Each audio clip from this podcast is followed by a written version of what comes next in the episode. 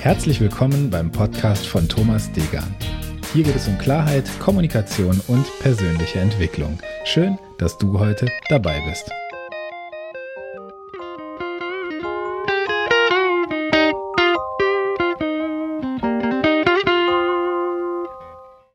Herzlich willkommen bei Episode 73, die fünf Faktoren, die Teams erfolgreich machen.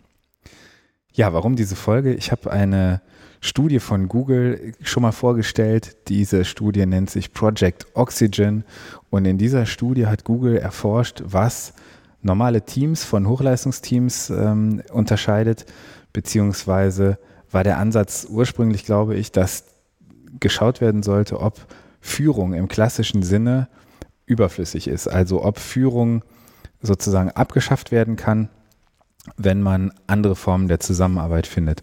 Und dieser Frage ist eben Google in einem etwa zweijährigen Projekt nachgegangen.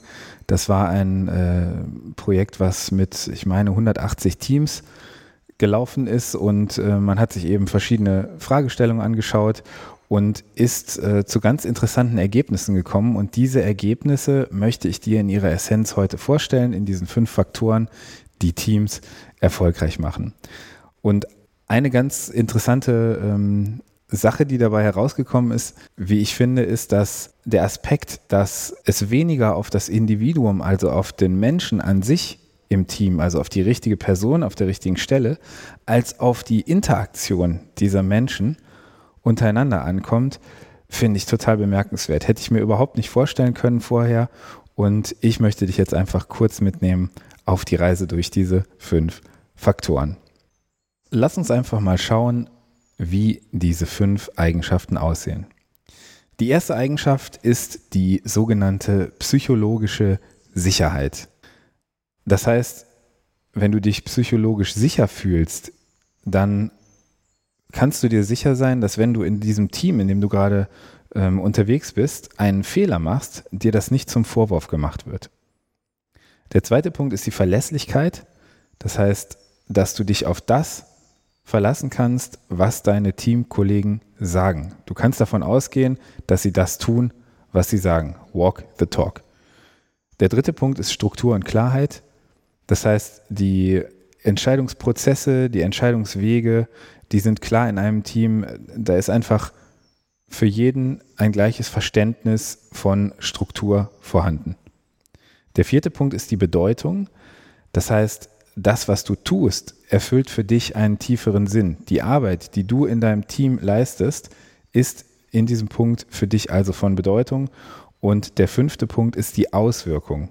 Das heißt, dass du klar herunterbrechen und sehen kannst, dass das, was du mit deinem Team schaffst, zu den Zielen der Organisation beiträgt.